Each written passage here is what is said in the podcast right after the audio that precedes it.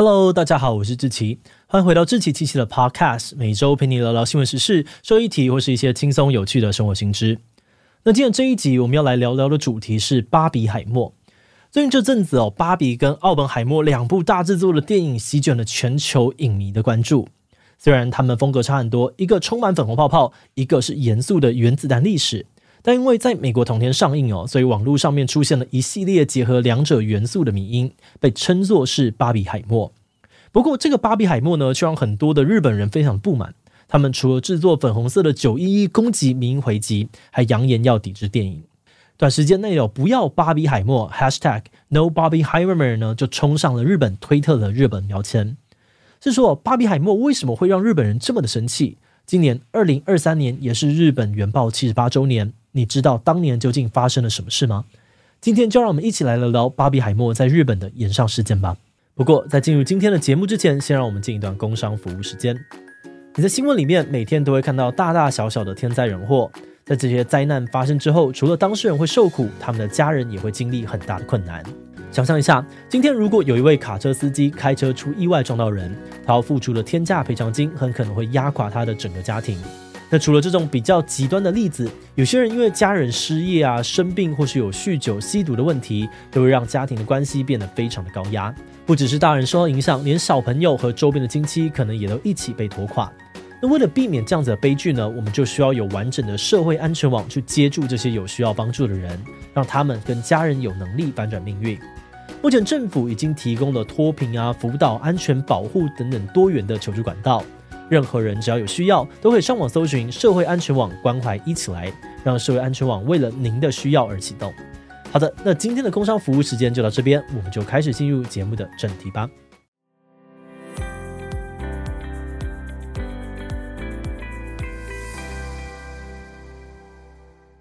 就像刚刚说的，因为这两部暑期电影呢在同一天上映哦，但是风格迥异。所以有人就突发奇想，结合两部片，创造出了巴比海默迷因，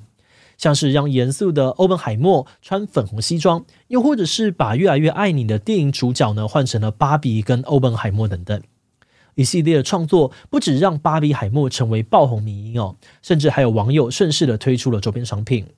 而两部电影的演员跟制作团队也把握这波浪潮行销，呼吁观众同时支持两部大作。不过，并不是所有的观众都乐在其中。比如说，芭比的发行商美国华纳兄弟之前就在推特上面对着一个戴着蕈状云假发的芭比留言，这位肯尼网友是一位造型师。后来呢，又在这张贴文上面留言，这将是一个难忘的夏天，爱心。那这一连串的动作呢，就让日本的网友非常不爽。他们不爽的点主要是认为原子弹爆炸是一个非常惨痛的历史悲剧，结果大家现在却这么的开心做迷因图，还把氛围弄得很欢乐，是在嘲讽日本人的遭遇吗？在群起激愤之下，很多的日本人扬言要抵制八月十一号呢在日本上映的芭比电影。后来，美国华纳兄弟也发道歉声明，表示他们对于社群媒体上面的不敏感发言感到遗憾，并诚挚道歉。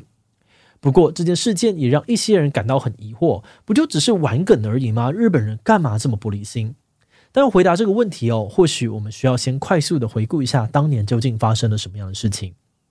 一九四五年的五月，德国宣布投降，第二次世界大战在欧洲的战场落幕。不过，亚洲战场呢，却还在持续当中。当年的八月六号，美军先在日本广岛投下了一颗名叫做“小男孩”的铀原子弹，三天之后，又在长崎市投下另外一颗不原子弹“胖子”。这两颗原子弹呢，是人类历史上面第一次，也是目前唯一一次在战争当中使用的核武器。他们用毁灭性的力量呢，让日本呢在一周内就宣布无条件投降，终结了第二次世界大战。八月十五号那天，日本昭和天皇透过语音放送，也就是广播的方式，对外发表终战诏书。天皇呢在广播当中表示，美国使用了一种新型的最残酷炸弹，杀伤力非常的大。如果继续战斗呢，不止日本民族会灭亡哦，整个人类文明还可能会灭绝。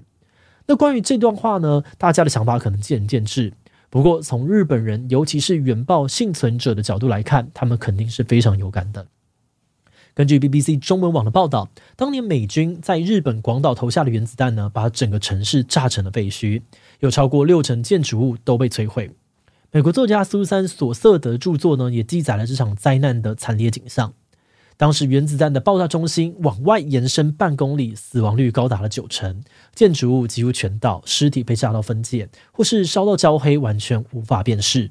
至于距离远一点的地方，原子弹的高温还是足以把池塘煮滚，岸边玩耍的小孩们严重的烫伤，也有人为了闪避原子弹的强光，用手遮住眼睛。但是呢，等他再一次睁开眼睛呢，才发现脸上的皮肤已经粘到了掌心上。这两场原爆让原本有三十五万人口的广岛市直接死的十四万人，而长崎市呢，则至少有七点四万人死亡。此外，原爆的幸存者呢，在日本当地被称作是被爆者，总数呢大约有六十五万人。根据二零二一年的统计哦，当时大约有十三万名的被爆者还活在世上，他们的平均年龄是八十三点九四岁。那虽然活了下来哦，但一直到现在，他们仍然承受着辐射伤害以及心理创伤折磨。BBC 曾经在原爆七十五周年的时候采访了原子弹爆炸当中生还的女性，其中一位受访者冈田惠美子回忆，当年自己才八岁哦，原爆后的三天三夜，整个广岛都陷入火海，他找不到食物，也不知道辐射威胁，只能够看到什么就拿来吃。但没有想到，后来他的头发开始脱落，牙龈开始出血，常常觉得很累，必须要躺着休息。等到原爆整整十二年之后，他才被诊断出患有原爆后遗症的再生不良性贫血。而另外一位生还者羽田粒子则表示，自己比较幸运哦，受到地形的屏障，所以身体没有受到太大伤害。但他却也看到其他没有那么幸运的人，眼睛凸出来，头发凌乱，而且几乎全身赤裸，皮肤因为烧伤而垂吊着。他们都说很想要喝水，但好不容易喝到水之后呢，却又一个接着一个的死去。雨田说道：“我看过这些像是人间炼狱的景象呢，多年来自己也承受着很大很大的心理压力。”此外，后续也有研究发现，接触辐射线的被爆者呢，罹患白血病啊，跟癌症的几率都比一般人高。他们除了要担心自己随时可能发病，也常常焦虑后代子孙会不会也因此不健康。听到这些故事，让很多人都感到非常的难过，谴责当年投放原子弹的美国应该要为这些悲剧负责。但是也有些人认为呢，错不在美国，检讨美国很奇怪。这个立场的观点呢，是最该为这起悲剧负责的，并不是美国政府或者是同盟国，而是日本自己的军国主义。他们认为哦，日本当时不断的发起战争，侵略其他的国家，在世界各地带来了很多很多的悲剧，导致其他人只能够透过这种方式来制裁、制止日本军国主义继续扩张。而至于美国方面，之前也有人曾经访问过美国总统杜鲁门，有没有后悔过当年下令对于日本投放原子弹？杜鲁门说：“当然有，这个决定很艰难，但他同时也认为，基于人道的理由，他必须要做这个决定。”杜鲁门的观点是呢，当时太平洋战争已经打了很久，不知道何时才会结束。他评估哦，如果要用其他的方式处理，可能会造成更多的美军还有日本民众伤亡，所以最后呢，才决定使用原子弹，迅速的结束战争。此外，当时担任英国首相的阿特利呢，也同意说，要是没有美国的努力，亚洲的战争可能还要再打很多年。甚至物理学家康普顿还说，原子弹拯救了数十万，甚至是数百万美国人与日本人的性命。嗯，那虽然他们这样讲哦，但还是有些人觉得这些话都说得太好听了，怀疑美国投放原子弹的原因其实另有隐情。像是美国战略研究教授切拉尼质疑哦，如果是为了要迅速结束战争，让日本投降，那应该丢一颗就可以了，为什么还要再丢第二颗呢？还原历史时间轴哦，其实，在广岛原爆后的两天，苏联就直接对日本宣战。而当时的日本呢，要面对原爆的残局，根本不可能再跟苏联打仗。日本已经在投降的边缘了。到底为什么美国还要再投下第二颗胖子呢？针对这个质疑哦，美国历史学家塞尔登认为，美军会这么做背后可能有两个原因。首先是当时研发制造原子弹的曼哈顿计划花了很多的钱，让杜鲁门政府面临很大的压力。所以他们必须要赶快的证明这个计划的正当性，而且根据英国 BBC 报道，非机密的军方文件呢也指出，美军一直在考虑要透过两次不同的原子弹攻击来评估铀原子弹跟不原子弹的破坏威力，因此才选择日本当做实验的白老鼠。而另外一个可能的原因，则是当时的美国担心苏联的共产主义会渗透到日本。所以对他们来说，这一次的投弹行动呢，就像在秀肌肉，可以让苏联知道我们已经有非常可怕的毁灭性武器，你最好不要轻举妄动。但话说回来啊，不管当年美国究竟是为了什么样的原因而投弹，就客观上面来看，从那之后确实有越来越多的国家开始跟进研发核武，像是有的国家其实不怎么有钱，但为了让其他的国家害怕让利给他，还是会投入非常可观的资源发展核武。搞得自己国内民不聊生，其他国家呢还要一天到晚担心引发战争。这个现象啊，让很多人觉得后续这一系列核军备竞赛的元凶就是当年的美国。节目的最后，也想来聊聊我们制作这集的想法。在进入今天的观点之前呢，我们想先承认哦，今天的这集主题虽然好像要讨论巴比海默在日本的岩上事件争议，但大部分内容呢，主要都是在介绍当年原爆事件的历史。因为我们注意到，在这一波岩上里面呢，与其说日本人反对巴比或是奥本海默电影，更精准的说法，可是他们反对轻松看待原子弹议题的态度。在电影里面哦，当年研发原子弹的欧本海默本人，他几十年来的心路历程其实超级的煎熬。个人态度呢，也跟日本民众立场相差不大。而《芭比》这部电影呢，在这一次的争议之外，也获得了很广泛的好评。所以，我们自己是觉得，这次争议的关键，可能比较不是两边立场谁比较合理，而是《芭比》背后的美国华纳公司在行销的时候直接踩到大雷。不过，换个角度来看呢，我们也注意到，巴比海默这个名义之所以会广为流行，可能呢，代表很多人对于原爆伤害有多可怕这件事情，并没有太具体的认知或感受。